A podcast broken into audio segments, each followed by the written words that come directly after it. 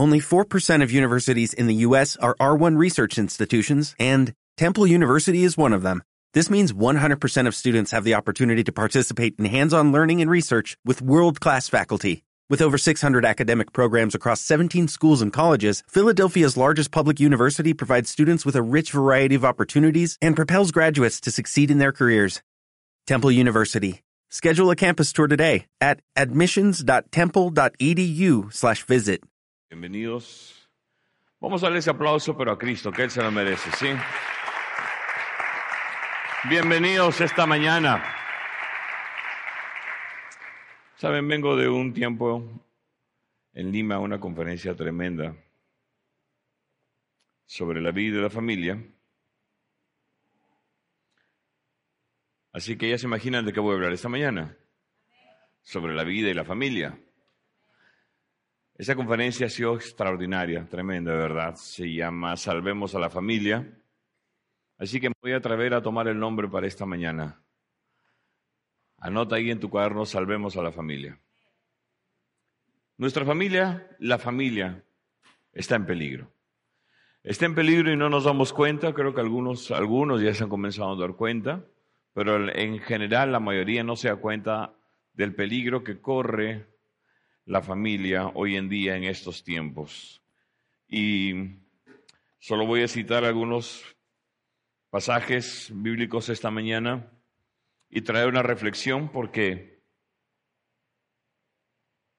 tenemos que despertar. Hoy en día no está clara la brújula moral que nuestros jóvenes siguen, que los hijos siguen.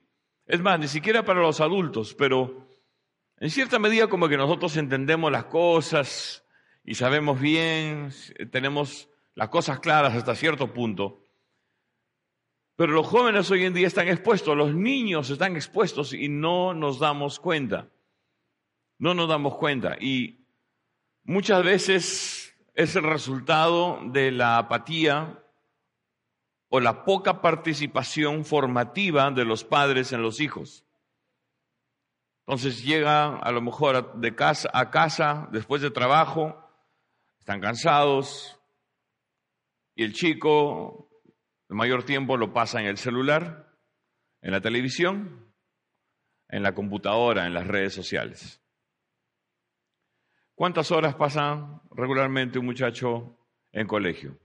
Un estudiante. Entra a las 7, sale a la 1 y a veces tiene más porque tiene otras asignaciones en algunos casos tienen que volver más tarde al colegio, en algunos casos tienen clase también los sábados, en fin. O sea, ponle un promedio de siete horas diarias u ocho horas diarias.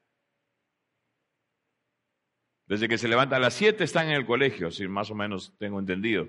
Se salen de casa a las seis, seis y media, salen a la una, dos del colegio, están a las tres en la casa. ¿Cuánto tiempo papá o mamá pasan con ese muchacho en la casa. ¿Cuánto tiempo? A ver, ¿cuántos son padres de familia aquí? ¿Casado o no casado? ¿Padre soltero, desesperado?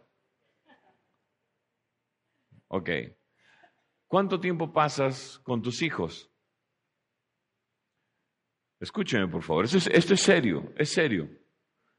Porque el tiempo que pasas no solamente, claro, el tiempo que pasa puede ser menor que el tiempo eh, que pasa tu hijo en el centro educativo, pero el tiempo que pasa contigo es tiempo de calidad, porque sabemos que no se pueden pasar ocho horas. Ok, pero hay tiempo de calidad. Ese tiempo que pasas con tu hijo, realmente es un tiempo que aproveches para inculcar valores, para hacer testimonio, para enseñar, para instruir, para enseñarle a discernir.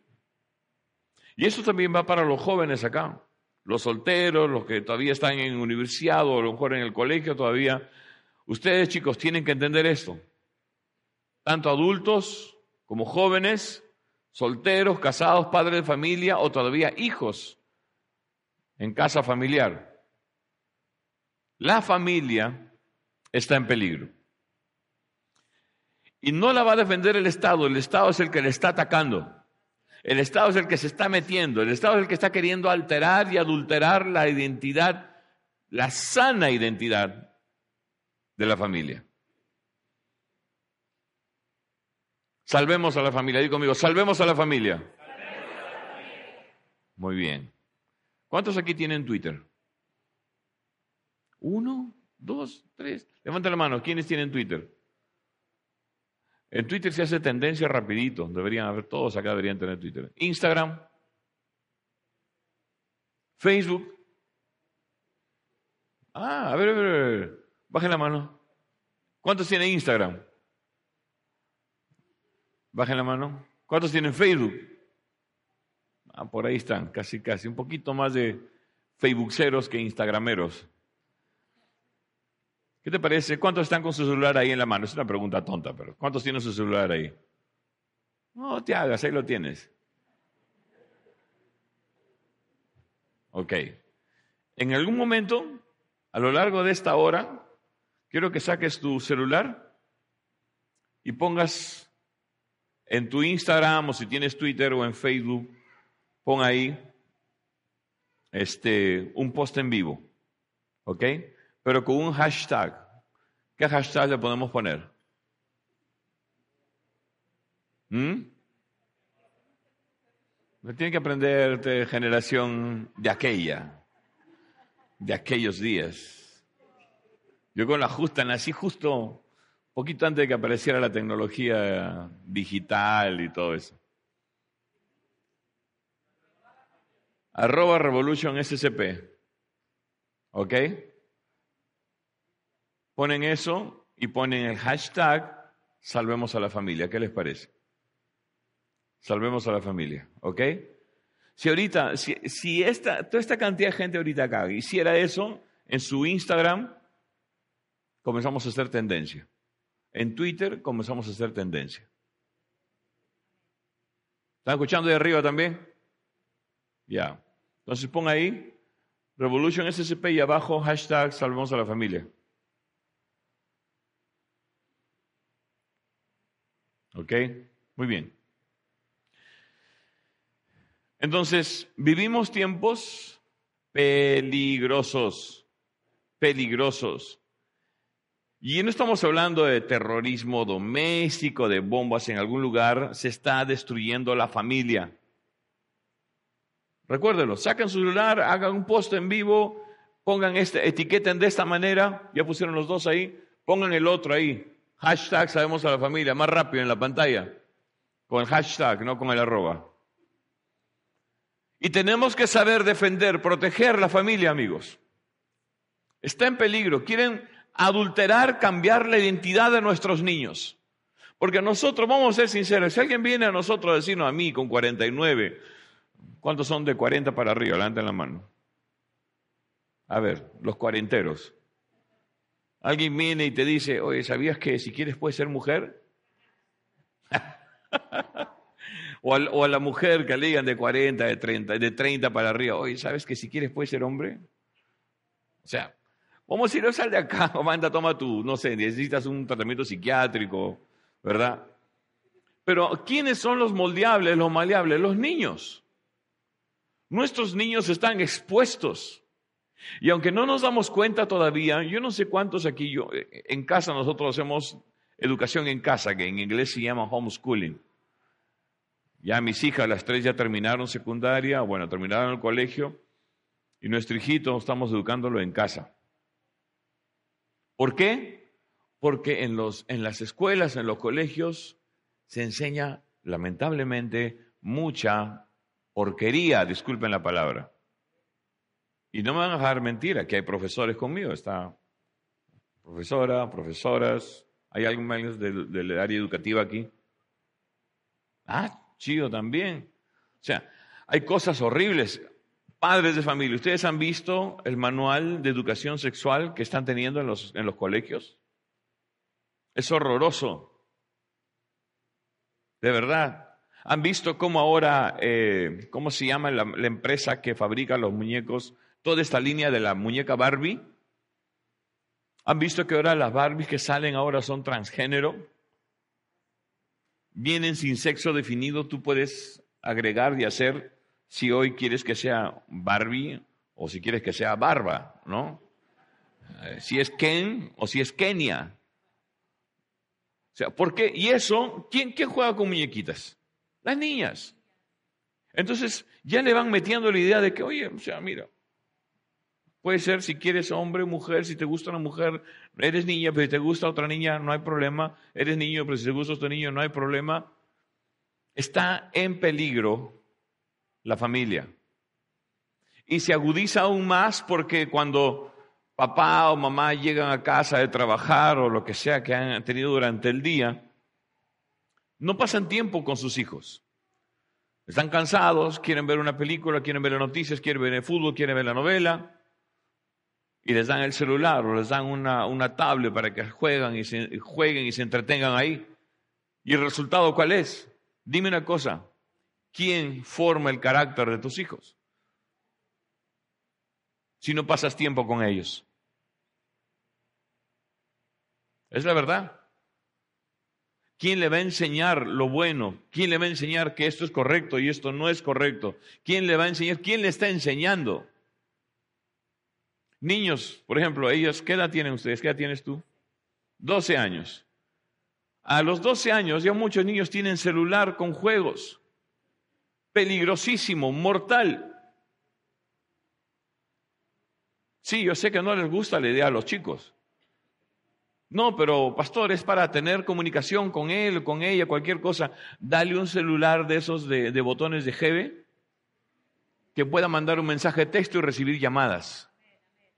¿Por qué le das algo? Ya lo está por allá. ¿Por qué le das algo tan tecnológico sobre lo cual tú no tienes el control y ellos no saben cómo controlarlo? No saben.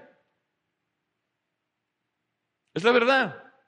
Si nosotros, mi esposa y yo, que somos ahí, estamos, cuando a nuestro hijo le damos ya un ratito, juega ahí un jueguito filtrado, visto. De pronto él entra a YouTube porque quiere ver y de pronto, ah, el Lego, qué bonito. Yo le compro un montón de Legos porque desarrolla su creatividad y hace sus cositas y muy creativo él. Cuando de pronto entre los videos que he estado viendo de Lego hay un video de fantasmas y de cosas extrañas y de una cosa media torcida, un video educativo de pronto sale con una cosa torcida también. Tienes que estar constantemente supervisando. Tienes que estar viendo, tienes que estar entrenando, tienes que educar a tu hijo que sepa reconocer, esto no sirve, que pueda decir, papá o mamá, esto acá, ¿está bien o no? A mí me gusta cuando mi hijo de Inquito en más de una ocasión me ha dicho, papá, esto no me gusta, esto ya no quiero. O no sé, pero mira, mira esto, mira esto, mira esto. Tenemos que proteger a nuestros hijos, son el futuro. Y lamentablemente los entregamos al Internet porque los entregamos. En los tiempos antiguos los ofrecían a Moloch y los ofrecían, esa era parte de los sacrificios rituales de esa época, ofrecían a sus hijos a la prostitución, ofrecían a sus hijos a ser quemados vivos en los brazos de un ídolo que era de metal todo y tenía los brazos así, y ponían a la criatura acá arriba y rodaba hasta el pecho que tenía un horno acá y caía. Ese era el sacrificio a Moloch. El sacrificio a Moloch era el sacrificio de una criatura viva y lo tiraban ahí. Hoy lo ofrecemos en los brazos del Internet porque no sabemos qué fuegos consumen su mente hoy a través de juegos aparentemente inocentes para que tú, papá, mamá, tengas tiempo de ver tu novela, tu noticiero o de estar con tus patas en vez de estar influyendo en tus hijos. ¿Me están escuchando? Es peligrosísimo lo que está pasando ahora. ¿Cuántas horas niños, niñas como ellas pasan en un celular o sin supervisión frente a la televisión? Niñas de esa edad hoy hablan de enamorados. Yo sé que ustedes no, eso espero que no. Porque si están pensando, no, yo no, se ríen, pero es en serio. Yo sé que los padres dicen, ay, qué bonita, miren qué linda, y que dice que le gusta el pancho. Dale un manazo al pancho. Y si se le acerca más de tres metros, úsalo de sticker. ¿Qué puede una niña de 12 años saber de enamoramiento si ni a los 15 ni a los 16 saben de eso? ¿Qué pueden filtrar ellas o los niños, no solamente digo niñas, de, de entender del amor de pareja? Pero ¿por qué están pensando, niñas de esa edad y niños de esa edad, por qué están pensando en enamoradito y en enamoradito hoy en día? Porque es lo que ven de la televisión. Hoy hay películas de Disney donde el chiquillo de 14 años ya está besando a la chiquilla de 14 años. Es estadística, amigos, es estadística. La el, el despertar temprano romántico, ojo, el despertar temprano romántico en nuestros niños los expone a la inmoralidad sexual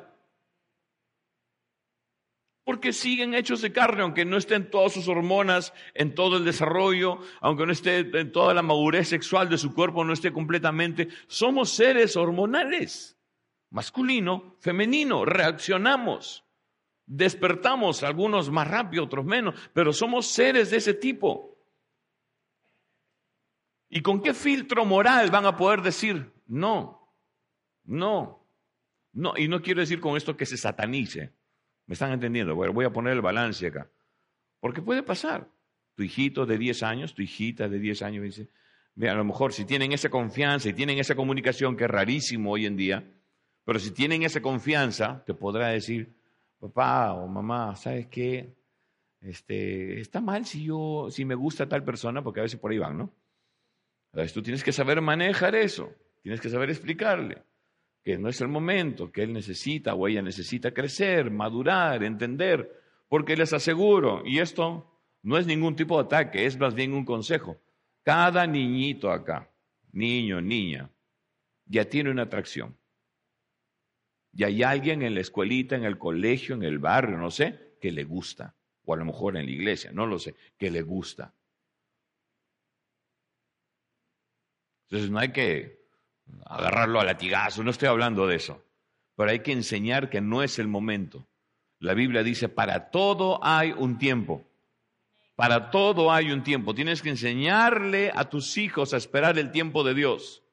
Vamos, por favor, y no, repito, esto no es de ninguna manera un tipo de ataque, pero ¿cuántas jovencitas que ustedes conozcan o que a lo mejor hay aquí han quedado embarazadas y la razón por la que quedaron embarazadas, aunque no querían quedar embarazadas y tuvieron ese hijo, es porque no supieron esperar? ¿Estamos de acuerdo? ¿Cuánto pueden decir amén? Esa es la verdad. Entonces tenemos que enseñarle a nuestros hijos la diferencia entre lo bueno y lo malo. Si no va a pasar lo que Isaías capítulo 5, hoy no le he dado ningún pasaje a, ahí a estudios, pero si son hábiles, rápidos y realmente son discípulos de Revolution, van a ponerlo en pantalla. Isaías capítulo 5, si no, anótalo hoy rápido, versículos 20 y 21. Es interesante porque este pasaje de Isaías 5, 20, 21, es una seria advertencia y aunque tiene como tres mil años, más o menos de antigüedad, nunca antes en la historia ha tenido tanta vigencia como la tiene hoy en día. Escucha lo que dice. Isaías 5, versículo 20. ¡Ay! Digo conmigo, ¡ay! No, no hay de ay. Hay con dolor. ¡Ay! Ok, dame un favor, peñizca al de al lado para que diga ay. Era solo una sugerencia, no era. Ya, porque el profeta lo está diciendo con un sentido de dolor. Mire lo que dice, hay de los que a lo malo dicen bueno. ¿Lo tienen ya en pantalla? ¿Mm? Hay de los que a lo malo dicen bueno, y eso es lo que estamos viviendo hoy. ¿Qué tiene de malo? Es su opción. No déjalo ser. Hay otra doctrina nefasta, ahorita vamos a seguir leyendo eso, que se llama el adultocentrismo. Todo esto está disfrazado o está envuelto en un papelito bien bonito que quiere hacerlo ver como algo académico, como algo erudito, como algo moderno, como algo inteligente. Y para los jóvenes lo quieren hacer ver como algo de moda.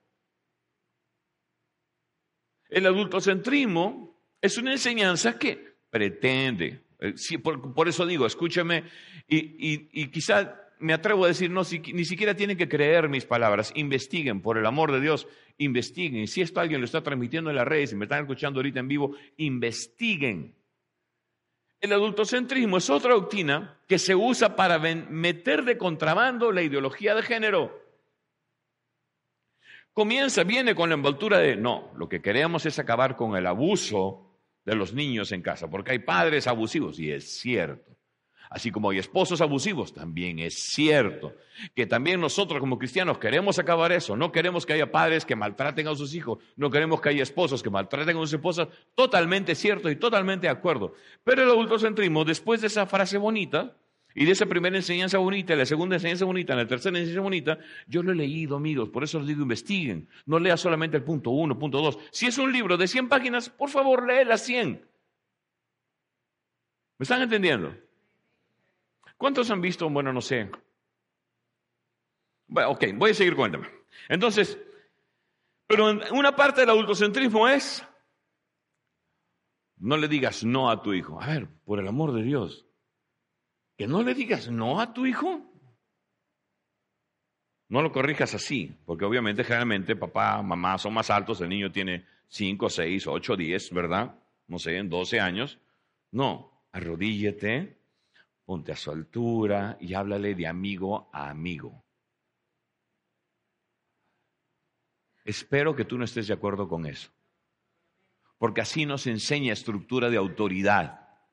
Todo en la vida, cada individuo, cada, cada ser vivo pensante necesita una estructura de autoridad para desarrollarse. Nuestros países, de alguna manera, funcionan de alguna manera, porque tenemos una estructura de, autoridad. Quizás nuestros gobernantes no son los mejores ni los más idóneos, quizás más de uno dijimos, ah, pero tenemos una estructura de autoridad. Imagínese un país en estructura de autoridad, que cuando el ladrón entra a robar a tu casa, tú te pongas, por favor, ok, pero, o sea, no tienes que ser violento, llévate nomás las cosas. algún faltoso en la calle le quiere meter la mano a tu esposa o tu hija, o le dice, flaca, a mí, a mí, a mí, a mí. Tú como esposo, como papá, le vas a decir, causa, tranquilo, o sea, dilo más disimulado, está bien, es tu gusto, mi mujer es hermosa o mi hija está linda, pero no, en serio, ¿qué vas a hacer? Yo no sé tú, pero yo no me voy a poner a orar. Yo voy a reconfigurarle la jeta y no con eso promueve la violencia, pero estoy seguro que más de uno me diría, yo haría lo mismo. Vamos, ¿quién no defendería a su hija? A su esposa. ¿Mm? Quizás le dé 60 segundos para que se ponga cuenta con Dios y lo mando a conocer a su creador. Todo en la vida, toda estructura, todo organismo que quiere crecer de manera saludable necesita una estructura de orden, necesita una estructura de disciplina y necesita una estructura de autoridad. Esa es la verdad. Todo en la vida funciona así. Una empresa, ¿verdad? Que tú llegas y llegas primer día, recién estás contratado, llegas un día tarde, segundo día tarde, tercer día tarde. Y el gerente ya te llama y te dice, vamos a tomar un café, quiero invitarte. No, pero he llegado tarde, no importa. Sentémonos a conversar, ¿qué te gustaría comer? Mira, quería decirte, y no quiero con eso ofender tus sentimientos, pero podrías, por favor, de pata a pata te hablo, llegar más temprano mañana. Saben que no es así. Los colegios, yo sé porque lo he vivido, aquí está mamá, así que llegas tarde, tocas la puerta, ya no te deja entrar el desgraciado del portero. ¿Verdad? Ya, pi, loco, yo te compro, yo te invito, yo te... Y algunos que son patas te, abren la puerta y, a menos yo era así, ¿no? Me filtraba por ahí. ¿Por qué? Porque hay una estructura. Llegas tarde, no entras. No cumple la tarea, no te apruebo. No pasas el examen, no pasas el curso. Llegas tarde al trabajo, faltas al trabajo, te despiden. Pero en la casa, no, ¿sabes qué? Mira, no quiero que te sientas mal, hijito. No quiero hacerte eh, sentirte que te sientas ofendida o rechazada, hijita. Te voy a hablar de amigo, amigo. No funciona así. Necesitamos una estructura de orden, de disciplina y de autoridad. ¿De qué otra manera nuestros hijos, de qué otra manera los chicos van a aprender que hay consecuencias por las malas decisiones? ¿De acuerdo? Hay consecuencias. En más de una ocasión yo he quedado en salir con mi hijo, vamos a ir, pero él se portó mal, hizo algo feo, ¿sabes qué? No vas. Pero papá, no. Él tiene que saber que hay consecuencias. Él tiene que saber que, hey, ¿sabes qué? No todo ya no importa y te pido perdón, no lo voy a volver a hacer. Vamos, mamá, papá, ¿sí o no? ¿Han estado ahí conmigo? Te prometen que nunca más, o sea, te bajan la luna, te entregan el sol. Tiene que haber, tienen que aprender de que hay consecuencias por su propio bien. Dice Isaías 50, 5, versículo 20. Hay de lo que a lo malo dicen bueno y a lo bueno dicen malo, que hacen de la luz tinieblas y de las tinieblas luz, que ponen lo amargo por dulce y lo dulce por amargo. Eso es lo que está pasando hoy en día.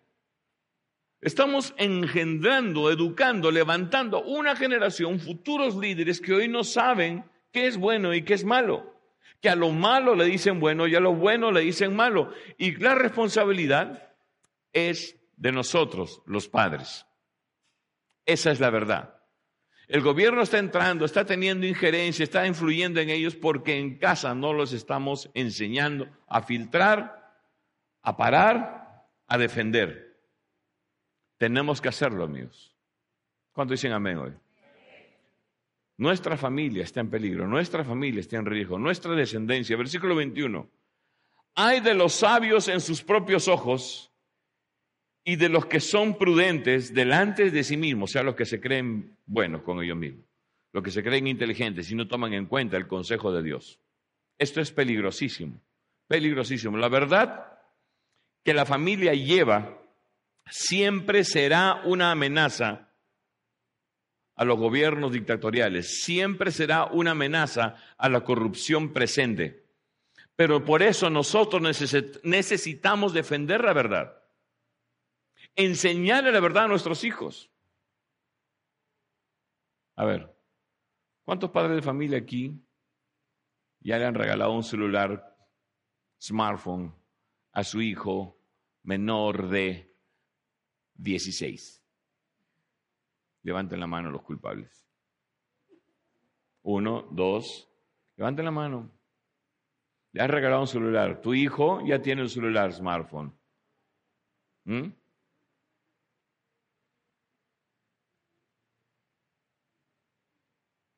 ¿Así? A ver, lo voy a preguntar a los chicos, ¿eh? Los chicos no mienten. No, yo no tengo celular, pero mi mamá me presta el de ella todo el día. Entonces quizás voy a replantear la pregunta.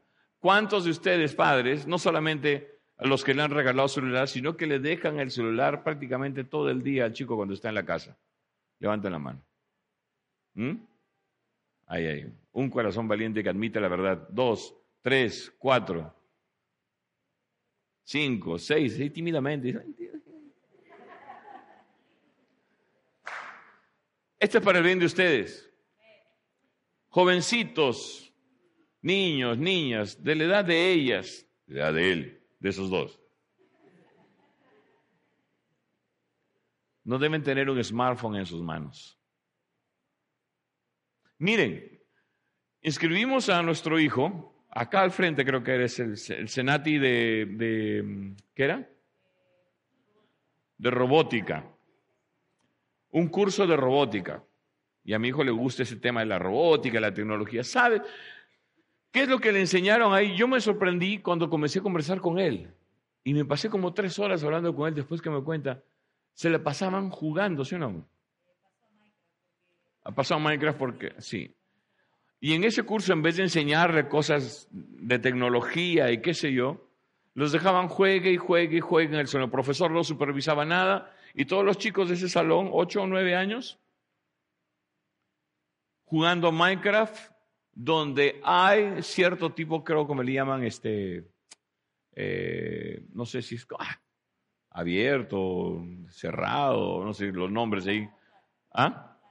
No me acuerdo. Pero hay personajes Está el Slenderman en Minecraft. Y el Slenderman es un demonio. Es un, es un demonio que ahí está representado como personaje. Para hacer sus espadas más fuertes y más no sé qué, tienen que hacer conjuros. Tienen que hacer conjuros y juntar, creo que unas calaveras y ponerlos en un fuego. Y uno te puede decir, pero eso son juegos, mi pastor, todos los chicos juegan. No tienes idea cómo eso va impactando en la inocencia y en el carácter moldeable y maleable de un niño. Les digo, nuestros, estamos perdiendo a nuestros hijos a través de la tecnología, a través de los celulares. Tú lo puedes proteger de sinvergüenzas que lo quieran hacer alguna cosa acá, pero tú le has dado el arma más mortal si le has dado un celular, un smartphone a tu hijo y lo tiene con él. O le prestas el tuyo y no tiene supervisión. Para la edad de 14 años, para la edad de 14 años, niñitas y niñitos de la edad, de, o sea, desde pequeños, ya han visto más de 100 horas de pornografía estadística. Y pornografía no necesariamente es todo el cuerpo calato, es la insinuación sensual, la insinuación de intimidad. No te sorprendas entonces que tienen un despertar sexual tan temprano, que a pesar de esto y lo otro hay fornicación y la chica queda embarazada o a lo mejor ya tuvo relaciones sexuales, el chico también.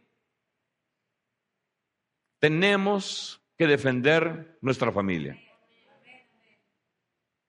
¿Puedes decir amén? Tenemos que defender nuestra familia, es nuestra responsabilidad.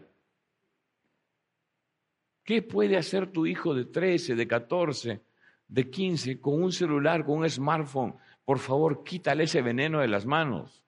Es que quiero estar en contacto, quiero llamar para, para ver si está en la iglesia. Dale un celular analógico. Dale un analógico. Son baratos, y son inofensivos hasta cierto punto. El 21 lo tenemos en pantalla. Bueno, ya lo leímos, ¿no? Hay de los sabios en sus propios ojos y de los que son prudentes delante de sí mismos.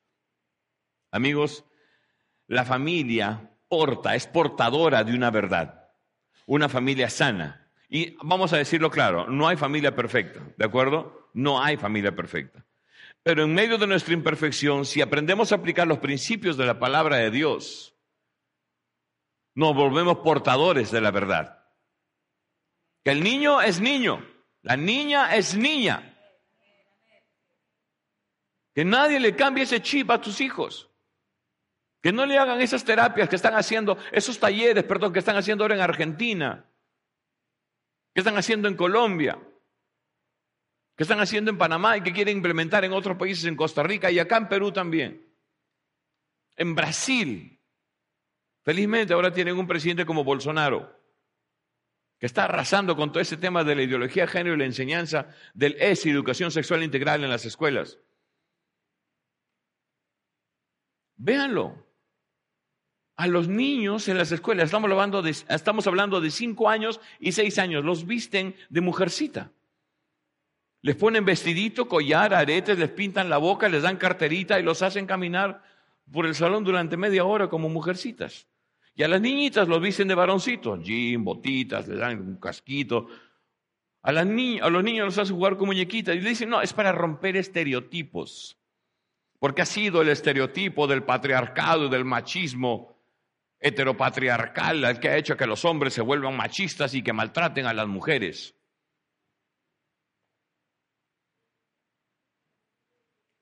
¿Sabían que hay una feminización? No estoy hablando de homosexualización, sino de feminización de la figura masculina en el niño.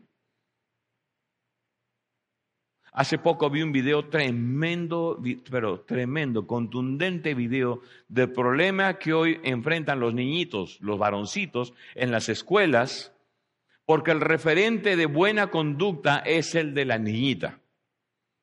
O sea, eso es lo que estos están enseñando, no. O sea, una buena conducta es si eres delicado, fino, tranquilo, amable, dulce, marshmallow,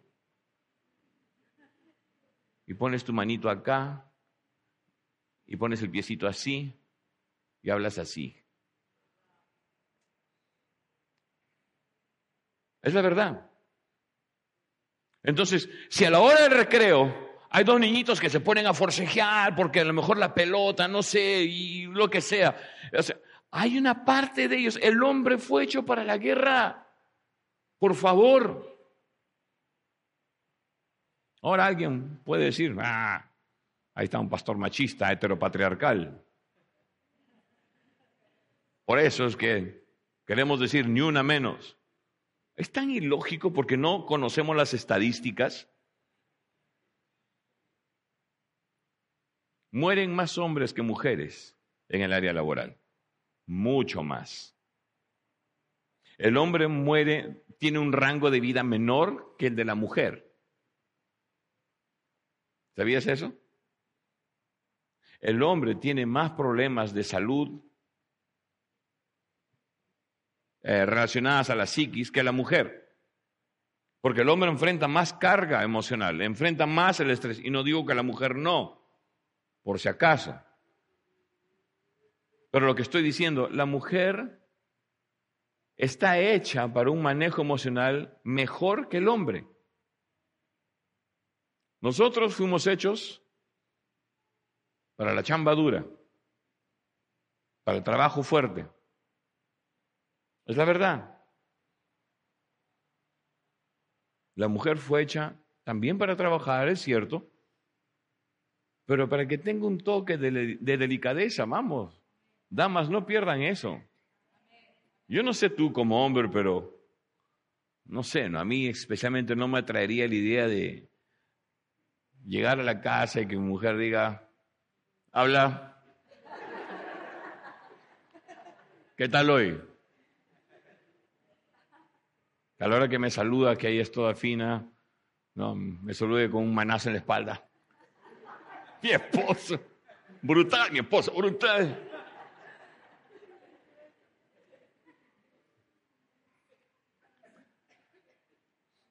No sé tú, pero todavía yo creo en lo que cantaba Oscar de León. Sácala, cómprale, bañate, llévale, trátala. Ya no sé qué más. Ahí nada, tranquilo, están ya.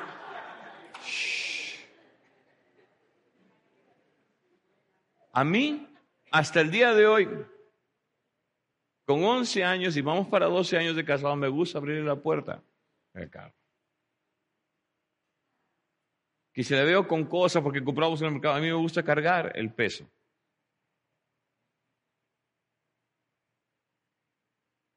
Me gusta abrazarla, me gusta besarla.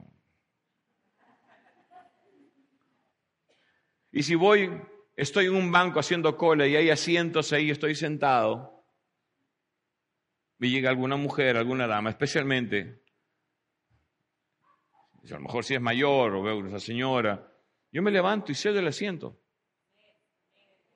Siempre lo hago, es la verdad. Donde sea, como sea, cedo el asiento, pido. Pero lo que se enseña hoy en día es que no hay diferencia entre hombre y mujer. No hay diferencia en el sentido de valor y de respeto y de oportunidades. Amén. Todos valemos igual, todos merecemos el mismo respeto y merecemos las mismas oportunidades. Ya depende de cómo tú te desempeñes, de cómo tú te portes, de cuáles sean tus méritos para que te den el siguiente nivel en donde sea que estés, en tu carrera, en tu trabajo, qué sé yo, en el deporte, etc. Eso se llama meritocracia. Meritocracia es, te ganas este lugar, porque tú te lo has ganado. O sea, llegas a este lugar porque tú te lo has ganado. Porque con tus méritos nadie puede decirte, no, no, no, usted no. No, ven acá. Seas hombre, seas mujer. Listo. Pero no perdamos eso. Hay diferencias entre nosotros. Lo mencioné hace un poco. La mujer está hecha para resistir más el dolor que el hombre. ¿Sabían eso? Nosotros nos morimos de un infarto y tuviéramos que dar a luz. No, gracias. De verdad. Viven más que nosotros. Hacen diez cosas a la vez. No sé cómo. Son mujeres. El hombre no, el hombre con un objetivo, con dos. Si le pones un tercero ya está loco. ¿Verdad? Ustedes no han visto que las damas pueden estar, a lo mejor, una reunión de damas Preséntate una reunión de damas. Solo párate en una esquina, trata de pasar desapercibido, camúflate y escucha. Y mira. Vas a ver. Y están haciendo cada una por lo menos 10 cosas mientras hablan, conversan, se sirven café, están mirando, ven el celular. Es increíble. Pero si yo estoy haciendo algo y alguien me viene a hablar, puedo escucharle un poco así. Pepe, que termine de mover el azúcar.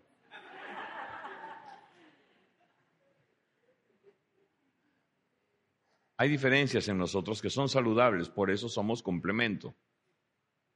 De verdad, somos complemento.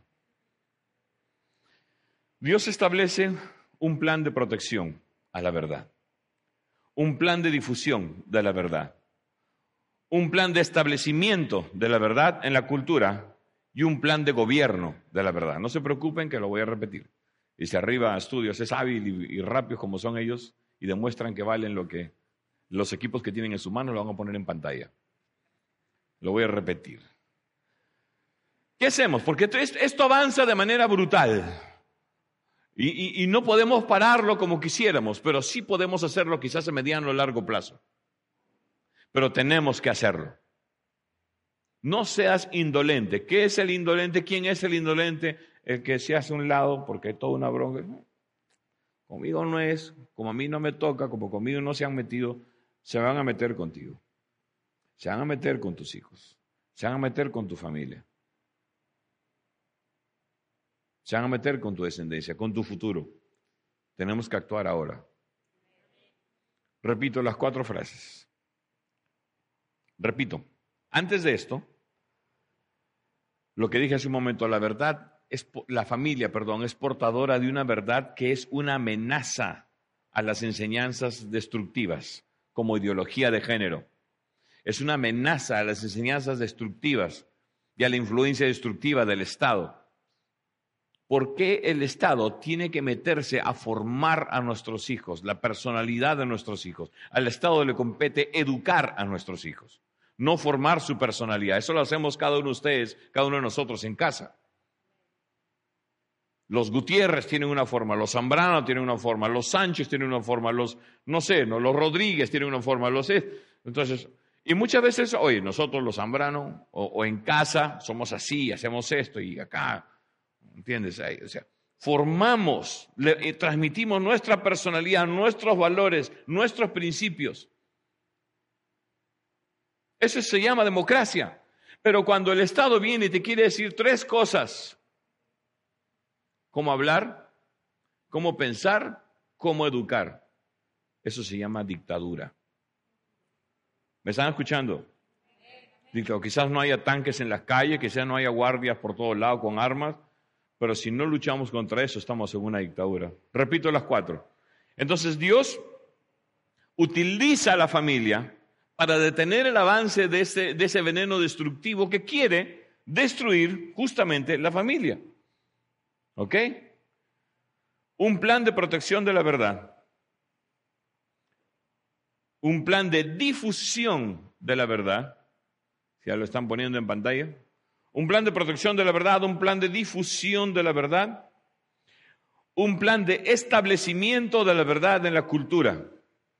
Un plan de establecimiento de la verdad en la cultura. Y un plan de gobierno de la verdad. Voy a explicar eso rapidito nada más en unos minutos. Un plan de protección de la verdad, un plan de difusión de la verdad, un plan de establecimiento de la verdad en la cultura y un plan de gobierno de la verdad. ¿Cuál es este plan de Dios? ¿Cuál es este plan de Dios? Este plan de Dios se llama familia. Podemos tener organizaciones, podemos tener movimientos cívicos ciudadanos, podemos tener partidos políticos a favor de la familia, podemos tener fundaciones, ONGs, podemos tener iglesias. Pero el mejor plan de protección, de difusión, de establecimiento y de gobierno de Dios es la familia. La historia bíblica, solo en el capítulo 2, ya empieza con la familia. Dejará el hombre padre y madre, se unirá su mujer y los dos serán una sola carne. El plan de salvación tiene un contexto familiar. ¿A través de quién vino Cristo? ¿A través de un rayo, una nube dorada? ¿Cayó un meteorito del cielo y salió el Mesías? Llegó en una nave de Krypton así como Superman? ¿Fue resultado de un rayo que le cayó y salió Cristo Flash? No, nació de una sencilla virgen en Belén. ¿Qué es eso? Un contexto familiar. Y cuando Él vive su vida ministerial y entrega su vida y resucita el tercer día, sube al cielo, Él dice que un día volverá por su iglesia. Y a lo largo del Nuevo Testamento vemos que la revelación, la figura que se usa para hablar, expresar y transmitir la revelación de Cristo en la iglesia, otra vez es una figura familiar. Cristo el esposo, la iglesia la novia. En todo el contexto de la Biblia vemos que constantemente Dios usa la figura, el ejemplo, el esquema familiar. No podemos dejar que la maldad de estos tiempos destruya esa, sana identidad familiar. Un plan de protección de la verdad, porque es en la familia, no en el colegio. Amigos, ni siquiera en la iglesia. Aquí, los que tienen hijos pequeños y ahorita estarán en guardería o en el área de niños, ¿Están aquí qué? ¿Dos horas? ¿Hora y media? Contigo están todos los días. No es responsabilidad de la iglesia, no es responsabilidad del colegio, no es responsabilidad del grupo de niños, del club, no.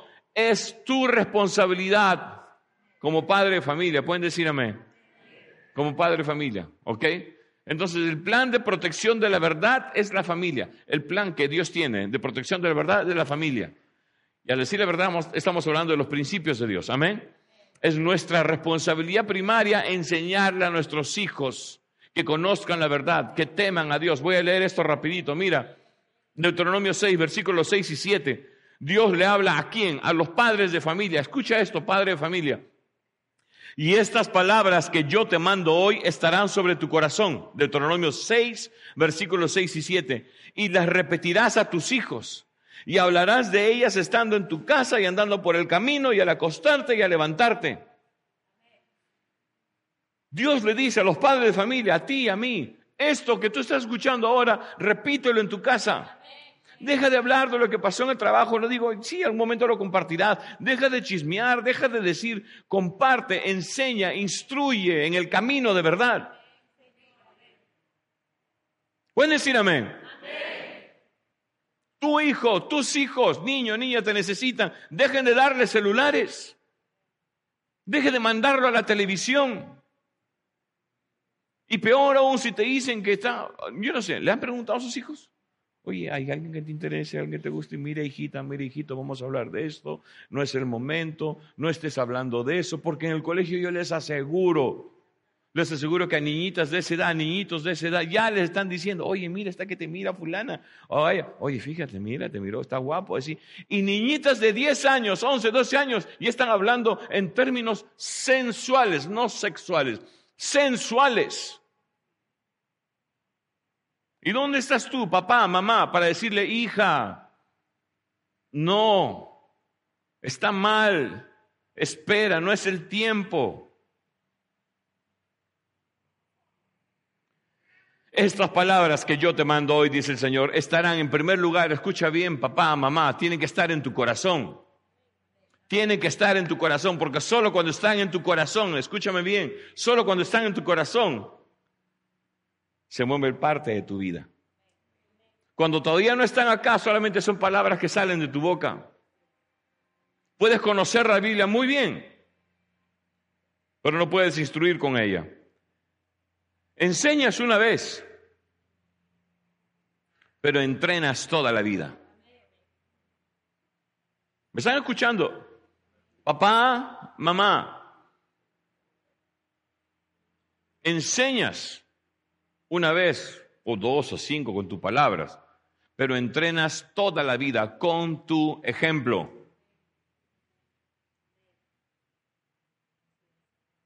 ¿Cómo decirle a tu hijo, Oye, aquí no me hable más palabras, ajo. Aquí no vengas a faltar respeto, M. Porque te eres grande y porque todavía está chico. Dice, bueno, mi papá. Mm". Pero espérate que salga de casa. O espérate que no estés tú y esté con sus amigos ahí en la esquina de la cuadra o al salir del colegio. Yo, verdad, o sea, me quedo así, el, ya, o en realidad ya no me sorprende, pero cuando comencé a escuchar eso las primeras veces, que chiquillas de 14 años con una boca usan PM, todo el boca, o sea, es claro, a lo mejor en casa tienen el ejemplo de una mamá, de un papá que a lo mejor te dicen, no, yo no, pero los dejas en la televisión, los dejas que vean películas, los dejas que tengan una influencia y tú no estás ahí para filtrar. La familia es la estructura, es el plan que Dios ha diseñado para proteger la verdad. Amén. Para proteger la verdad. Repito, enseñas con las palabras, pero entrenas con tu testimonio. Enseñas con las palabras, pero entrenas con tu testimonio. Y enseñar no es lo mismo que entrenar, si es que no lo sabes. Yo puedo pararme acá y decirles qué tipo de ejercicios y cómo hacer defensa personal, cómo manejar un arma, porque tengo experiencia en eso, porque sido militar, porque etcétera, etcétera. Y puedo decirles, y puedo decirles, puedo decir, estoy enseñando, puedo ponerles figuritas, puedo hacerles eh, diagramas, puedo pasarles unos, unas separatas. Estoy enseñando. ¡Qué bacán! ¿Quién ha aprendido a pelear viendo videos de defensa personal en YouTube? Nadie. Tienes que meterte al cuadrilátero. Tienes que ir con un instructor que te va a hacer volar, dar la vuelta y aterrizar en el piso. Y en medio del entrenamiento vas a recibir un golpe, a lo mejor una patada. Dice, ¿ves? Tienes que bajar más la defensa. Protege, protege tu flanco. Cúbrete. Esto, esto, esto, esto. Ahí voy, ahí voy, ahí voy, ahí voy. Tápate, tápate, agáchate. Tienes que estar, tienes, o sea, con el ejemplo se entrena. Con el conocimiento se enseña. Pero la enseñanza no te hace, el ejemplo sí. ¿Están entendiendo? Amén. Entonces, el plan de protección, el plan de difusión de la verdad.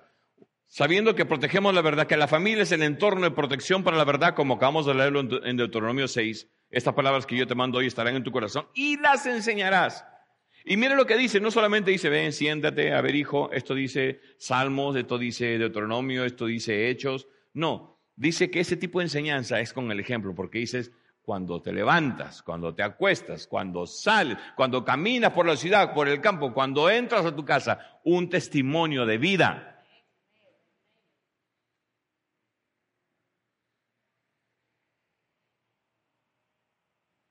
Enseña con las palabras, pero entrenas con el testimonio. Y luego de eso hablamos del plan de difusión. Una vez, cuando, cuando nuestra familia está bien formada, solidificada en la verdad, esa familia, cada elemento, el esposo, la esposa, cada hijo se vuelve un difusor de la verdad.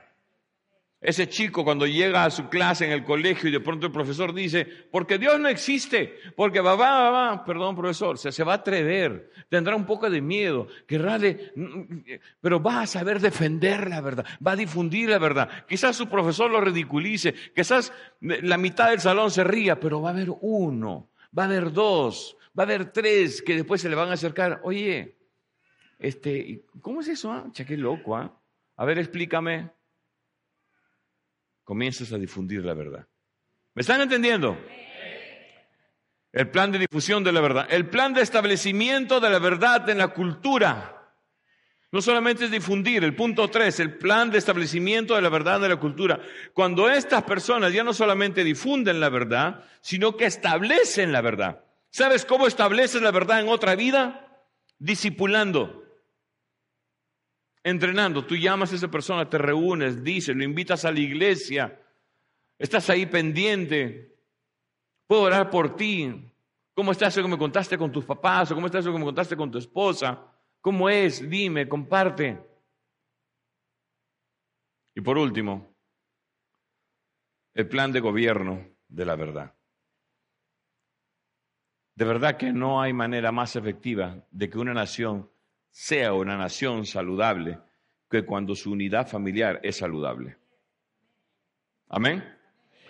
Alguien dijo muchos años atrás que el poder de una nación no está determinado por el ejército que tiene. El poder de una nación no está determinado por la, fuerza militar que tiene o la tecnología que tiene. El poder de una nación está determinado por la unidad familiar que tiene. Amén. Por la unidad familiar que tiene. Y nosotros, como padres de familia, debemos inculcar y anhelar a nuestros hijos a que sean buenos profesionales con valores cristianos. Ese futuro médico, ese futuro arquitecto, ese futuro ingeniero, ese futuro dentista, ese futuro, no sé, arqueólogo, eh, nutricionista, enfermera, lo que sea. Que sean buenos profesionales, porque así a través de ellos comenzamos a establecer el gobierno de la verdad. Cada uno de ustedes, no solamente me refiero a los padres de familia, acá los chicos, incluso las niñitas, cada uno de ustedes tiene una esfera de influencia. La pregunta es, ¿eres tú la influencia o te están influenciando? Si te están arrastrando a pensar que la chiquilla, mírate, mírate, dice, oye, ¿te mandó texto o no te mandó texto? Si te dicen del chiquillo, les digo a ustedes, mucho cuidado. Ay, fíjate, no, mira, ay, que... Si ustedes tienen celular y son inteligentes, se lo devuelven a sus padres. O lo venden y se quedan con la plata. Cómprese un par de zapatillas, otra cosa, no sé. Pero entiendan esto. Tus hijos, que ni siquiera son tuyos, no son nuestros, la Biblia nos enseña que Dios nos los ha encargado. La Biblia dice, herencia de Jehová, no nuestra. Herencia de Jehová son los hijos cosa de estima el fruto del vientre. Debemos, tenemos la responsabilidad soberana de educarlos, de instruirlos, de amarlos y de corregirlos en el entorno familiar. El plan de protección, el plan de difusión, el plan de establecimiento y el plan de gobierno. Inculcarlos, que ellos sean quienes influyan. ¿Quién es un gobernante? Alguien que influye. A lo mejor hay quienes aquí terminen siendo líderes políticos. ¿Por qué no? Y no diga, no te metas en la política, la política es cochina. No, la política está bien, los, los políticos son los corruptos. Bueno, levantemos una generación de políticos que tengan temor de Dios. Que cuando lleguen a las esferas de gobierno, alcalde, eh, ¿cómo le llaman? Presidente regional, congresista, ministro, ¿por qué no un presidente de la nación? ¿Quién sabe si en este salón está un futuro presidente de la nación o presidenta de la nación? No lo sabemos. Pero que sean hombres, mujeres que teman a Dios, que hagan respetar el derecho, que no lo tuerzan, que no lo corrompan, que hagan justicia con medida justa. No tienes idea. El establecimiento del gobierno de la verdad. Es nuestra responsabilidad, amigos. Amén es nuestra responsabilidad. Tres pasajes bíblicos que quiero leer y con esto concluyo. Proverbios 1, versículos 7 al 11, dice, el principio de la sabiduría es el temor de Jehová. Es algo que necesitamos en nuestro corazón todos nosotros, un sano temor a Dios. De verdad, ¿Qué significa ese sano temor a Dios? ¿Andar con miedo de Dios? No, sino ese temor reverente, aquello que los antiguos y los que criaron en tiempos antiguos sabían inculcar en sus hijos. Y no digo el terror cuando llega a casa el, papá borracho, que llega todo abusivo, no, pero ¿se acordarán ustedes los mayores? Quizás, ¿se acordarán de cuando el abuelo llegaba a casa? ¿O el papá llegaba a casa? ¿Y tú no habías hecho la tarea? ¿Ah? ¿O no habías hecho tus quehaceres? Te apurabas a hacerlos.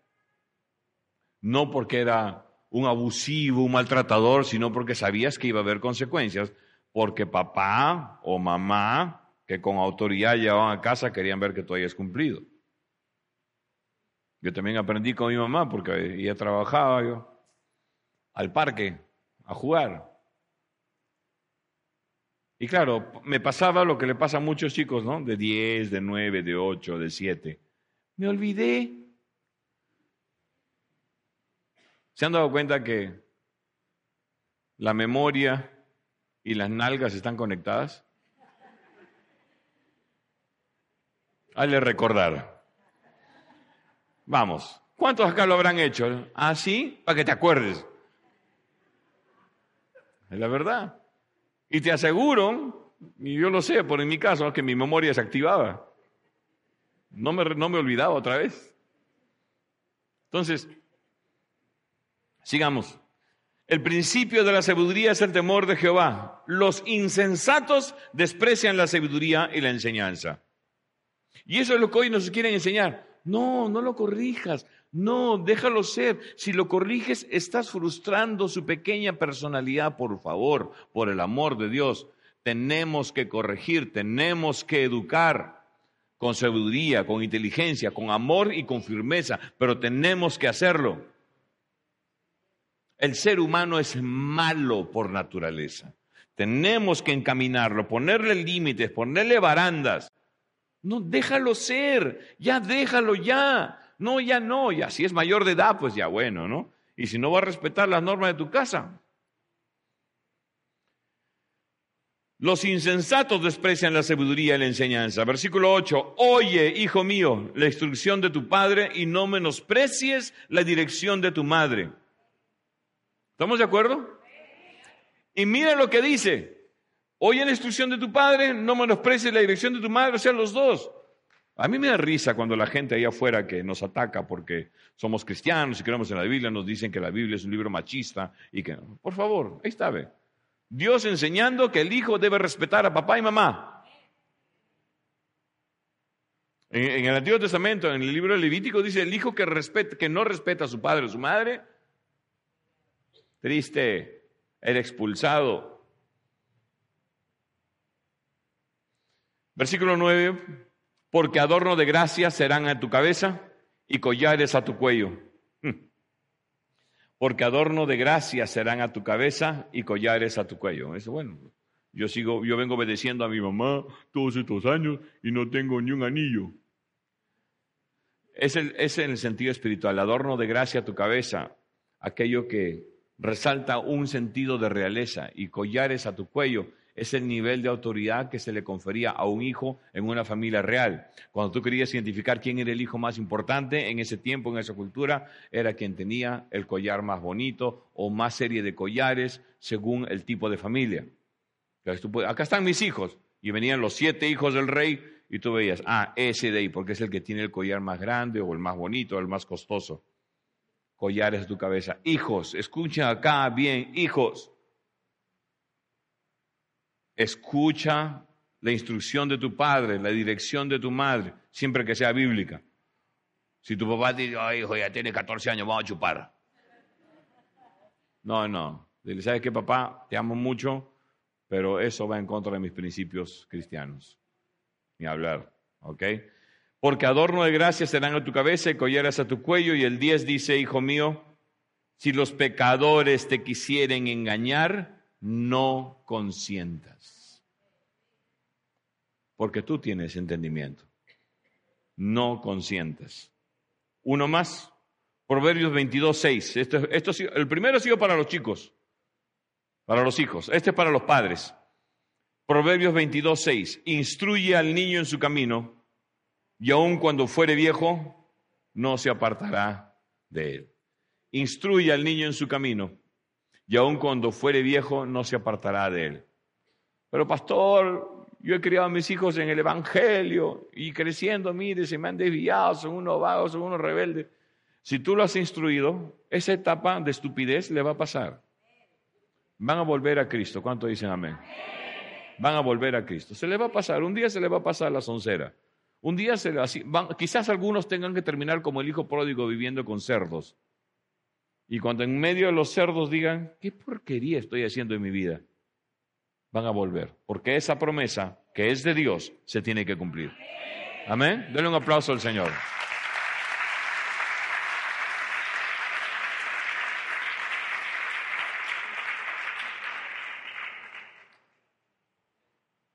Mm. Y uno más, como les dije, y no lo encuentro. Ajá, yo lo encontré. Entonces, antes de leer Proverbios, voy a traer uno más en Proverbios 31, ¿ya? Ténganlo listo ahí arriba. Proverbios 31. Recuerden entonces, con las palabras enseñas, con el testimonio entrenas. Dígalo conmigo, con las palabras enseño, con el testimonio entreno. Y si aquí hay algún papá, mamá, que ha sido y sabes que lo ha sido un mal testimonio, no te dejes atrapar por la culpa. Pide perdón a Dios, esta mañana es tu oportunidad. Y voy a hacer un buen testimonio. Mamá, si estás con un pata que no es tu esposo, no esperes enseñarle a tus hijos moral, santidad, y que se guarden en santidad hasta su matrimonio. Lo primero que tienes que hacer es cortar, mamá, papá, por si acaso. Y si estás en desorden, cásate. Pero no estés viviendo en fornicación porque traes maldición a tu casa. Traes maldición a tu casa. ¿Ok? Y a los hijos, que a lo mejor han visto algo así, similar de una u otra forma en su papá o en su mamá, no tomes eso como excusa, porque al final el que se va al infierno eres tú. Mi papá, pero mi papá, entonces yo también me voy a portar así, entonces ¿para qué si? O como he escuchado algunos, pero ¿para qué, pastor? ¿Cuánto tiempo llega, lleva viniendo mi mamá a la iglesia y para qué? pues ándate al infierno también. Son sinceras, ¿sí o no? Bien, entonces la familia no es algo inventado por el gobierno, ni por institución alguna, ni por ser humano alguno. Es un diseño divino, ¿ok? Unos puntos conceptuales de la familia. ¿Quieren anotar? Es, un, es diseño divino, es una estructura natural, es el lugar de existencia donde aprendemos a vivir como seres humanos, la familia. Es la verdad. Imaginémonos, a ver si pudiéramos imaginar esa, esa estructura de haber crecido con monos, entre perros, no sé, en un ambiente salvaje, sin otros seres humanos que nos den una estructura familiar de haber crecido en una pandilla.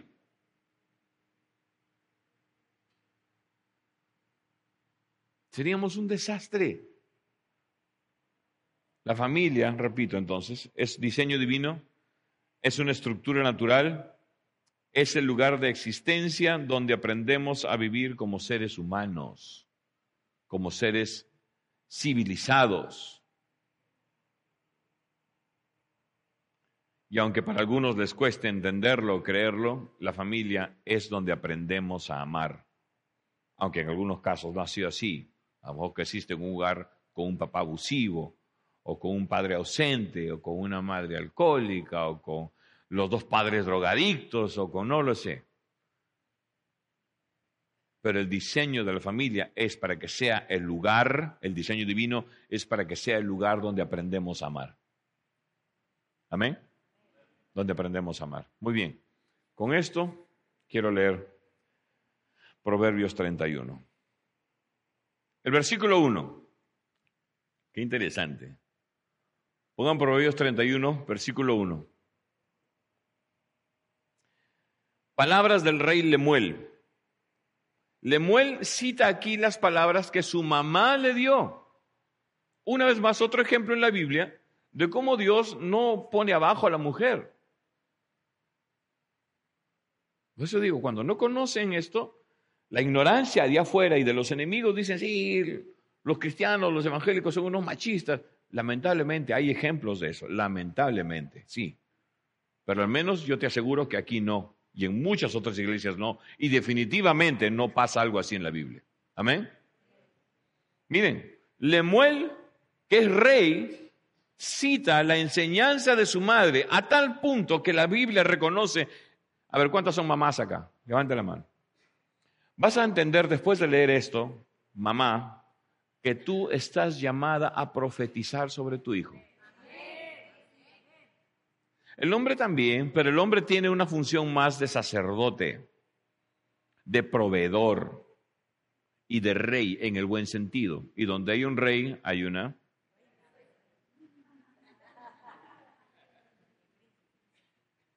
¿Ok? Palabras del rey Lemuel. Mira lo que sigue. La, ¿qué dice ahí? Profecía con que le enseñó su madre. Cuando tú enseñas, mujer, escucha bien, mamá, cuando tú enseñas Biblia, estás profetizando sobre tu hijo. Y cuando tú estás profetizando, estás declarando, estás cimentando un futuro sólido, bíblico para esa criatura o ese muchacho.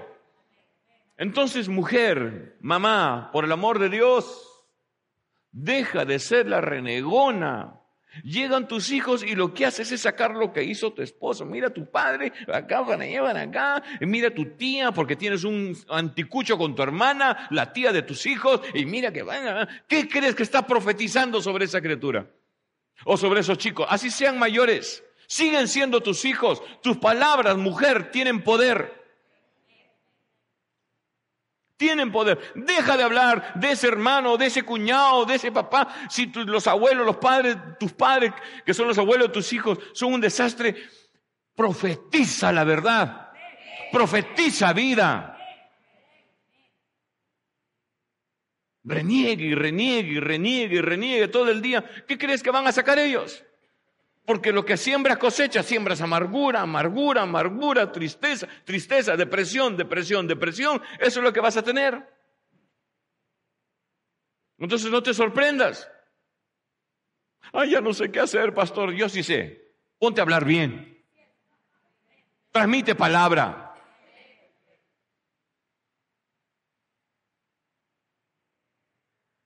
Y te digo, yo estaba allí. Y sí, he llorado a veces está con mi hijito, pero nunca a él le he transmitido amargura, ni resentimiento en con mi esposa tampoco menos. Fe, fe, fe, fe, fe. Y es una gran lección, porque mi hijo, aunque nos vea tristes un momento, o me vea llorar un momento, no me ve rendirme, no me ve ponerme carnal, no me voy a ponerme lisuriento, enojado, amargado, renegando, criticando. Por favor, del fruto de tu boca se llenará el vientre. Lo dice la Biblia. Sigamos. Lemuel entonces, el rey Lemuel, reconoce que lo que le enseña, lo que le enseñó su madre, fue profético. Amén. ¿Qué le enseñas a tus hijos? Así sean grandes. Cuando tú abres tu boca, mujer, profetiza. Sí, pero ya hace tiempo y ya no están en la casa. Cada vez que hables con él por WhatsApp, aunque sea hijo o hija, yo sé, tú eres de Dios. No importa que tan lejos te vayas. ¿Saben que yo eso le dije a una de mis hijas que está en Brasil? No importa hasta dónde te vayas, hija, tú tienes un diseño divino. Tú no puedes huir de lo que está dentro de ti porque tienes diseño divino, origen divino. Yo doy la gloria a Dios de que haya vuelto a los caminos del Señor.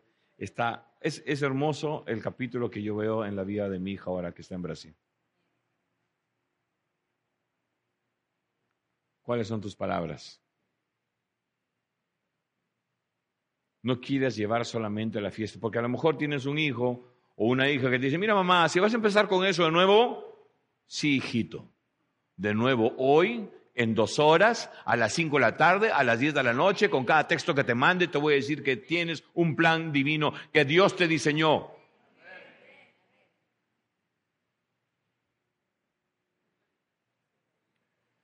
La profecía con la que le enseñó su madre. Versículo 2. Y aquí Lemuel cita las palabras de su mamá. Mira la enseñanza de esta mujer. ¿Qué pues? ¿Qué, hijo mío? ¿Y qué, hijo de mi vientre? ¿Y qué, hijo de mis deseos?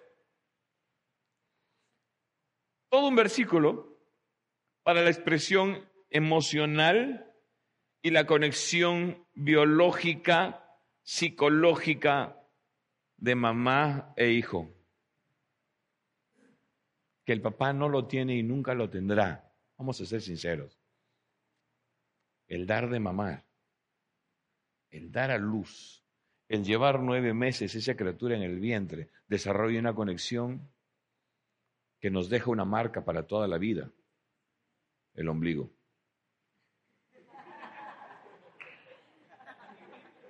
¿O no? ¿Estoy exagerando? Es la verdad. Yo sé que estuve conectado a mi mamá. ¿Cómo lo sabe, pastor? No voy a levantar el polo porque sería vergonzoso. Pero tengo un ombligo acá que me dice que estuvo conectado a esa mujer. Eh, aunque cuando nací cortaron el cordón umbilical, de verdad que de entre las mujeres que he conocido, no he visto una tan heroica en medio de sus debilidades, en medio de lo que ella, yo creo que a veces hasta ahora te culpas, mamá no he visto una guerrera como ella. Tenía que limpiar la casa antes de irse a trabajar. Trabajaba todo el día y regresaba a revisar mis cuadernos. Me caía. Jugaba conmigo. Yo recuerdo jugando la gallinita ciega, a escondidas, cansada, sola, madre soltera. Conmigo el mayor de cinco años, cuatro, cinco, seis, mi hermano, de dos, tres, cuatro años de diferencia. Un segundo matrimonio que no fue lo que se esperaba. Conflictos prácticamente desde el inicio. Pero nunca dejó de ser mamá. Nunca escuché de ella, miren, mamás. Nunca escuché de ella palabras contra mi padre. Nunca, ni una sola vez.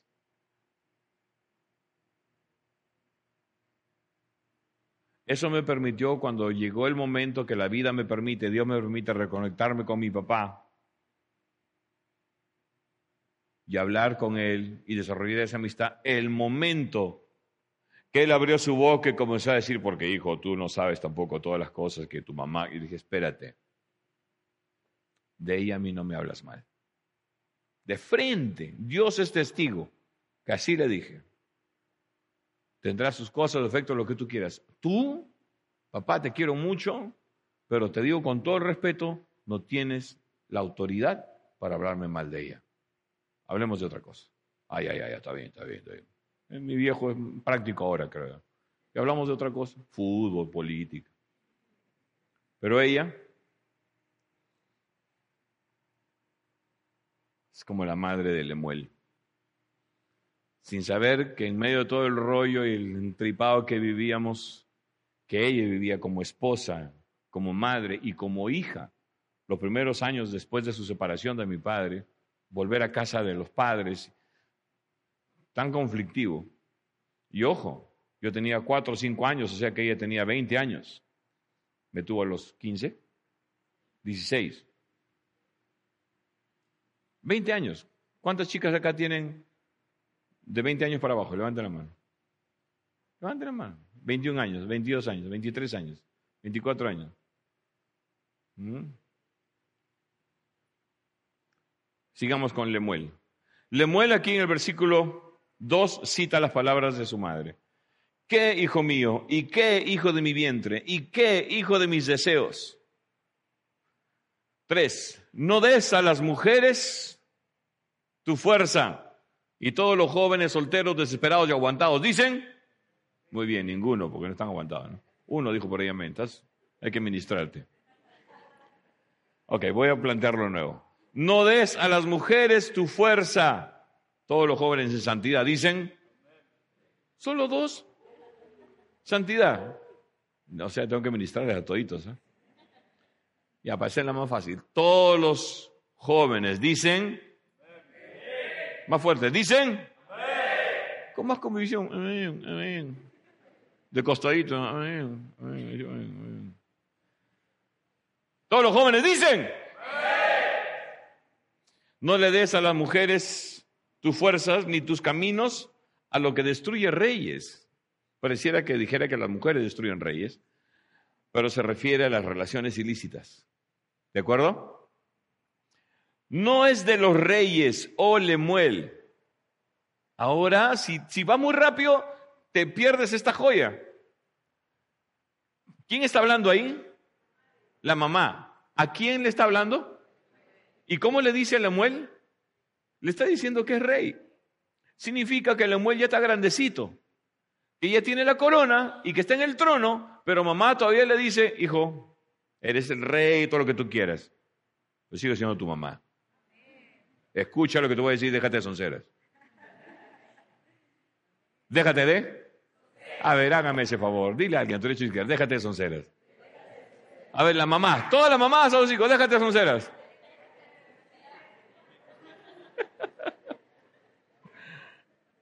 Mira, no des a las mujeres tu fuerza, ni tus caminos, ni tus caminos a lo que destruye reyes. No es de los reyes, o Lemuel. Está hablando cuando él ya es rey. No es de los reyes, o Lemuel. No es de los reyes beber vino. Ah. Es la copita nomás para la digestión, porque como es carne roja, como es esto, déjate de sonceras, toma tu limonada, tu bicarbonato. Agarra tu agua gasificada, métele sal y tómatelo. Deja la excusa para la carnalidad por el amor de Dios, déjate de sonceras. No es de los reyes, oh Lemuel, no es de los reyes beber vino, ni de los príncipes la sidra no está diciendo que no tome un poquito, dice no tomes. No sea que bebiendo olviden la ley y pervientan el derecho de todos los afligidos. El hombre que quiere ser un hombre de autoridad tiene que tener un juicio claro y por alguna razón un vasito nada más, una copita nada más, un traguito nada más, un digestivo nada más, dice la Biblia, comienza a quitarte la capacidad de juicio y de discernimiento. No sea que bebiendo olviden la ley y perviertan el derecho de todos los afligidos. Versículo 6. Da la sidra al afligido, al desfallecido, el vino a los que de amargado ánimo, esa gente que no quiere ver la esperanza de Dios. Eso dice la vida es una porquería, compadre. Yo voy a chupar, eso, que se vayan a. Es lo que está diciendo. Eso que, no, tu mujer, cheque, tu, mujer también, sí, mi mujer también, va a chupar. Eh, déjalos. De, eso quieren emborracharse, deja que se vayan a emborrachar.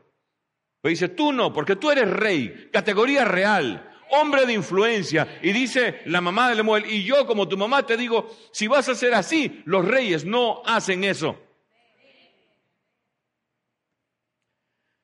Siete, beban y olvídense de su necesidad y de su miseria no se acuerden más. No quieres hacer eso. Versículo 8, abre tu boca por el mudo en el juicio de todos los desvalidos. Abre tu boca, juzga con justicia y defiende la causa del pobre y del menesteroso. Madres, ustedes tienen una gran influencia sobre sus hijos. Fórmalo, instruyelo, profetiza, que se vuelvan hombres y mujeres que hagan justicia. Deja de renegar Deja de renegar, deja de quejarte, deja de... Eh, eh. Comienza a profetizar, sonríe. ¿Cuándo ha sido la última vez que has sonreído en tu casa? ¿Cuándo? A ver, no sé si preguntar a tus nietos, a tus hijos, oye, cuando llegues a la casa a tu abuela, a tu mamá, ¿cómo está? A lo mejor sí, a lo mejor estás en la cocina y, hola, pasen, ya, ya, saquen todo, no me dejen desorden, ¿ah?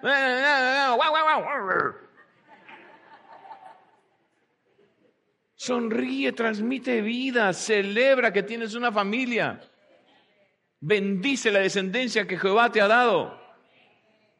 Y entonces después de estos nueve primeros versículos, que Lemuel da honra a su madre porque dice, ella es la que profetizó sobre mí, enseñándome lo correcto, instruyéndome, ella con su enseñanza profetizó sobre mí.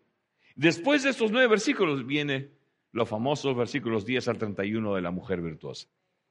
Cuando lees esto entiendes por qué Lemuel escribe eso y describe a la mujer virtuosa. ¿Quieres conocer a la mamá de Lemuel? Porque te dice, ¿quién será esa mujer? Ah, bueno, después del versículo 9, lee los versículos 10 al 31, ahí está descrita la mamá de Lemuel. ¿Cuántas mamás de Lemueles hay acá? ¿Cuántos dicen amén? Levante la mano a ver, mamá de Lemuel. Si no eres, lo vas a hacer. ¿Cuántos padres con temor de Jehová que instruirán a sus hijos en los caminos, no con palabras, sino con testimonio, están acá? ¿Cuántos dicen amén? Eso.